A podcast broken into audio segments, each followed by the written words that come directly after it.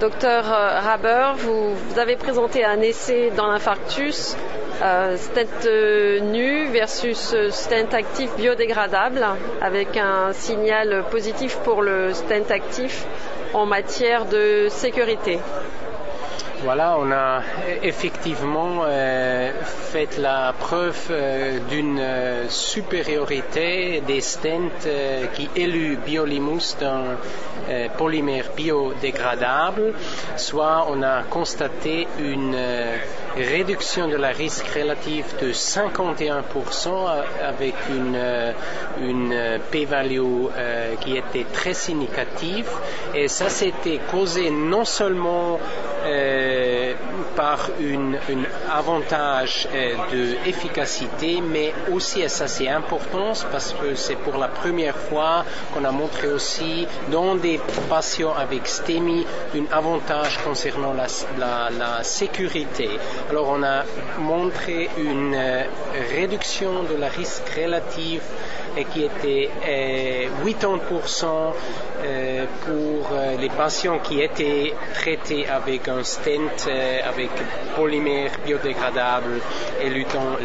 biolimus. Alors les résultats sont valides pour un an et certainement c'est très important qu'on continue le follow-up jusqu'à 5 ans parce que, parce que le polymère se dissolue pendant 6 à 9 mois et là ce sera intéressant à observer avant tout les, euh, les, les les événements, les événements euh, causés par stent thrombose. Nous, on, euh, effectivement, on attend que les résultats seraient continuent d'être bénéfice, euh, pour euh, le stent éluant biolimus d'un biodégradable polymère. Alors éventuellement, ça va avoir une influence sur les guidelines parce que euh, aujourd'hui, euh,